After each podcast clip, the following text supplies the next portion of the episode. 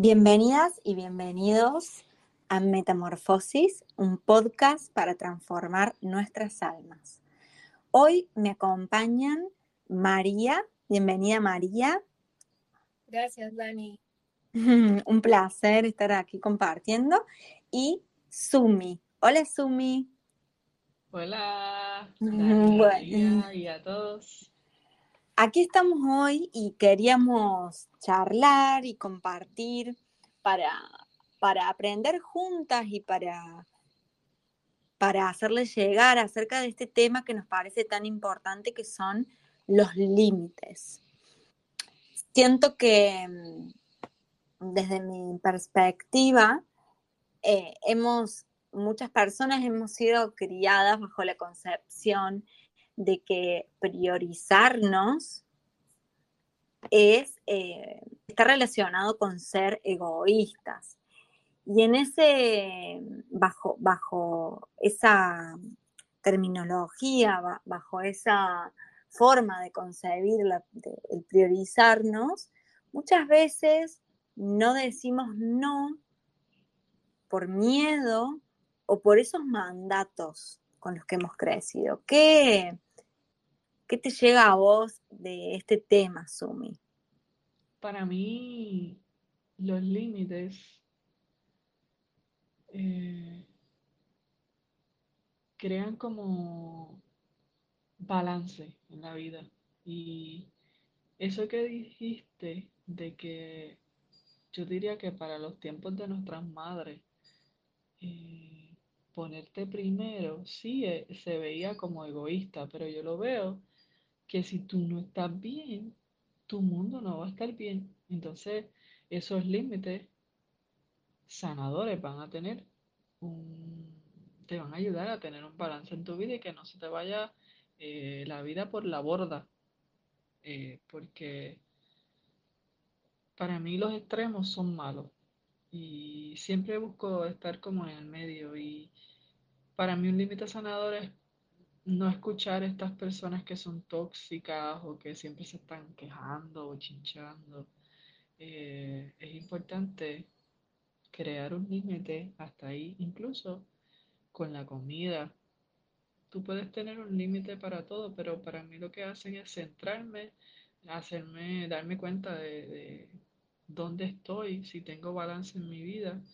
Y para mí, en verdad, los límites traen sanación en sanación porque me estoy atendiendo a mí y estoy escuchando lo que mi cuerpo quiere en ese momento y como todo cambia, hay que estar eh, cada tiempo, no sé, un mes, tres meses, estudiándose qué te funciona, qué no te funciona, para entonces lo que funciona no lo saques de tu vida, pero lo que no está funcionando, ya sea porque simplemente no funciona o te está destruyendo, son son cosas que no te están sumando, pues entonces ahí hay que crear un límite sanador para que entonces encuentres ese, ese balance. Para mí, definitivo, tener límite es encontrar balance en tu vida. Gracias, Sumi. Con esto que, compartías, eh, me llega también a, hacerle saber y hacer, digamos, compartir la, una confianza a las personas que están escuchando este podcast, que están compartiendo con nosotras, que el poner límites, lejos de ser un acto egoísta, es un acto para mí de profundo amor. Porque cuando yo digo no, estoy siendo honesta, no solamente conmigo misma, porque estoy sintiendo decir que no y digo ese no, sino también para la otra persona que está recibiendo esa respuesta. Siento que muchas veces damos sí cuando realmente queremos dar un no. Y eso de alguna manera es mentirle a la otra persona, ¿no? y a ti em, mismo también, ¿verdad? Claro, es como, no estoy siendo fiel a lo que siento, no estoy siendo fiel con esa persona. Y, y, y, lo hago por a herirla, pero no quiero herirla y le estoy mintiendo. Entonces es una contradicción que está bueno pensarla. María, ¿qué, ¿Qué nos podrías compartir desde, tu perspectiva? Yo siento que el saber poner límites a los demás eh, y comunicarlos adecuadamente nos permite crear y fortalecer nuestros propios sentimientos. relacionados con la autonomía, con nuestro eh, la sociabilidad, nuestra creatividad y sobre todo nuestro bienestar personal. Tal cual. Tal cual. Eh, el poner límites siento que va de la mano, como decía Sumi, ¿no? Con un profundo autoconocimiento y que no es, que esto ya habíamos hablado en, episodios anteriores del autoconocimiento, y, y tener en cuenta que yo hoy puedo explorar en mí y conocerme, saber qué me gusta y qué no.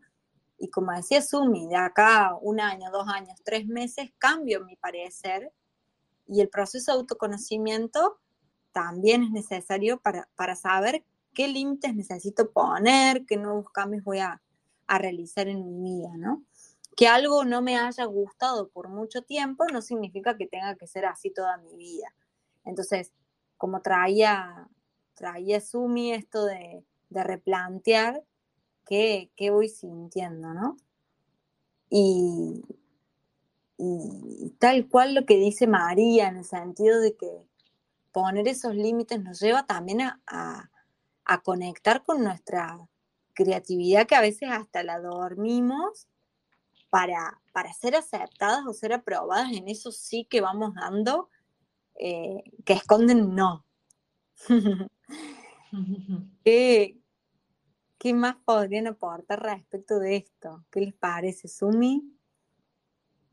Pues eso que dijiste ahí de, de aprender a decir no, o que uno no quiere y dentro de ti dices que no, o dices que sí, y dices otra cosa, tal vez por el que dirán, por presión.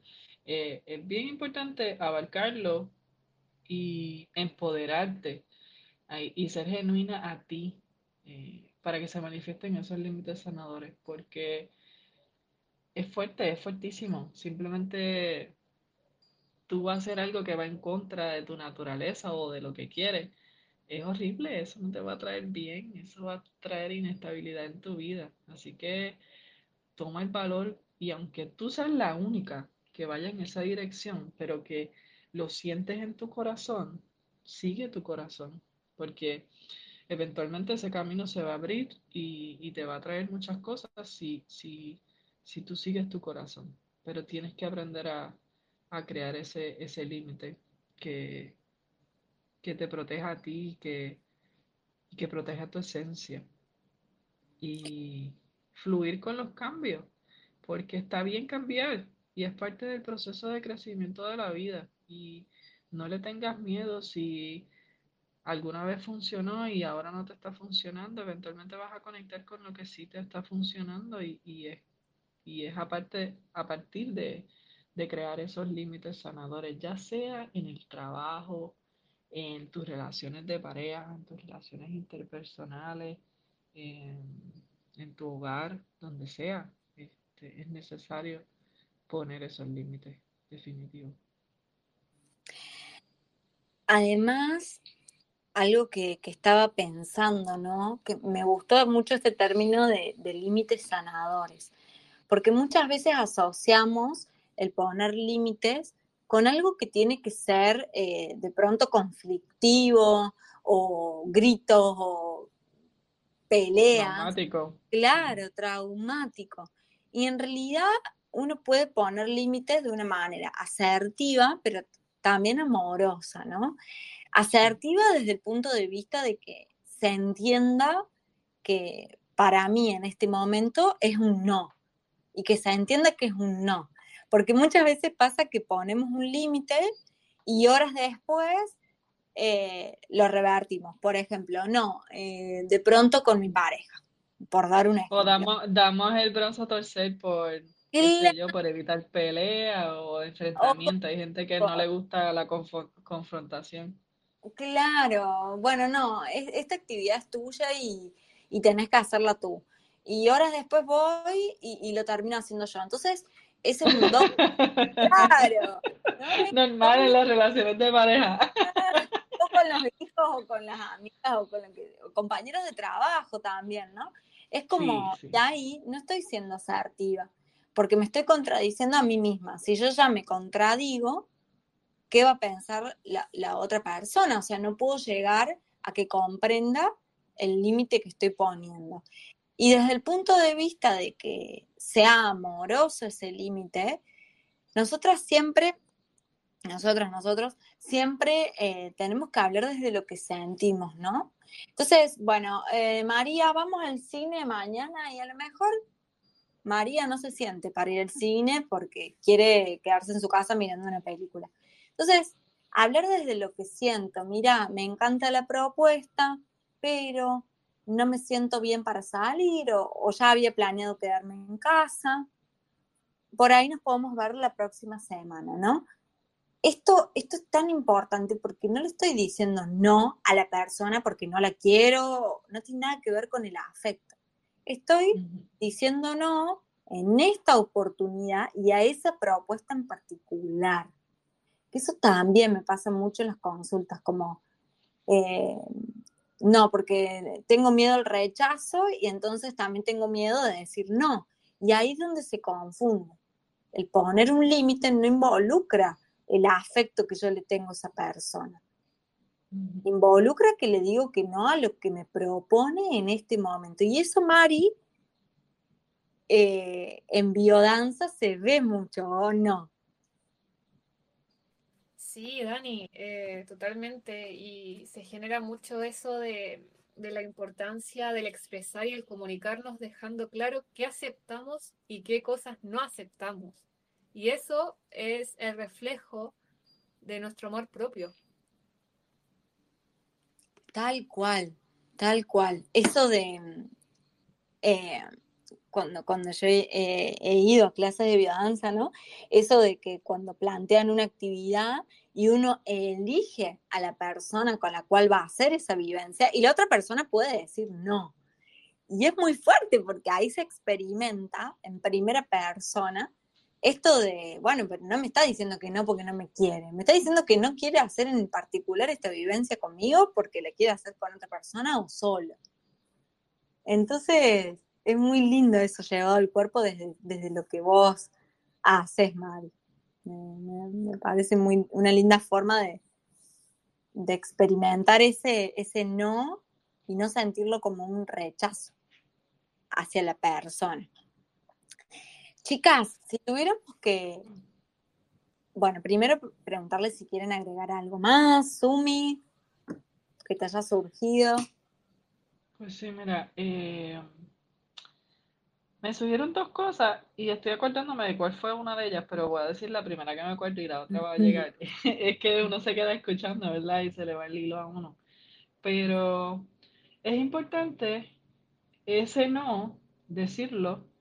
Y tú puedes decirlo de muchas maneras. Por ejemplo, hace poquito hice un reel y, y básicamente es aprender, aprendiendo a decir no. Y tú lo puedes decir contenta, tú lo puedes decir molesta Tú lo puedes decir con timidez, porque lo puedes decir como que con timidez, así. Este, lo puedes decir coqueta, lo puedes decir como surge, incluso lo puedes escribir en, una nota. lo importante es expresarlo y dejarle saber a la otra persona que no estás dispuesta. Y ya me acordé que era lo que quería decir. También, por ejemplo, eso que decías de que hiciste una cita con alguien eh, para encontrarte, por ejemplo, mañana y estás culo y te sientes súper bien, pero ¿qué sucede? Tal vez mañana tienes una vivencia o tu biorritmo está diferente que no quieres ir por X o Y razón, por la que sea, son válidas todas las razones.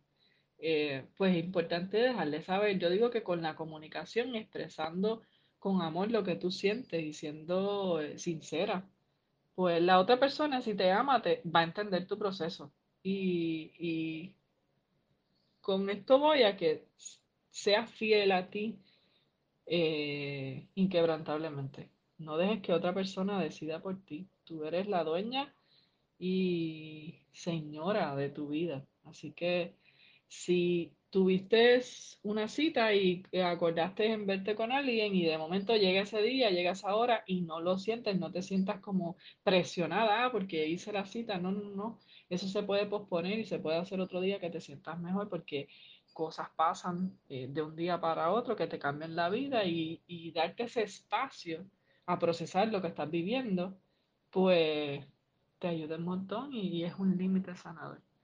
Eso quería aportar. Qué lindo, Sumi, gracias. Gracias, chicas, por, por estos aportes. Y bueno, para finalizar, podemos dejar algunos tips como para tener en cuenta en el momento en el que las personas que, están compartiendo con nosotras hoy, que nos están escuchando, tengan que dar un no eh, o poner un límite hasta acá, ya no, no me gusta. ¿Qué, tips podrías sugerirle, Mari? Yo creo, Dani, que el tip que daría es como em, fortalecer nuestra confianza y seguridad, para que así no, nuestra autoestima esté más alta. Así no vamos a tolerar eh, ciertas acciones de, otras personas que nos vengan a, herir o, cosas por el estilo. Sí, ser firme.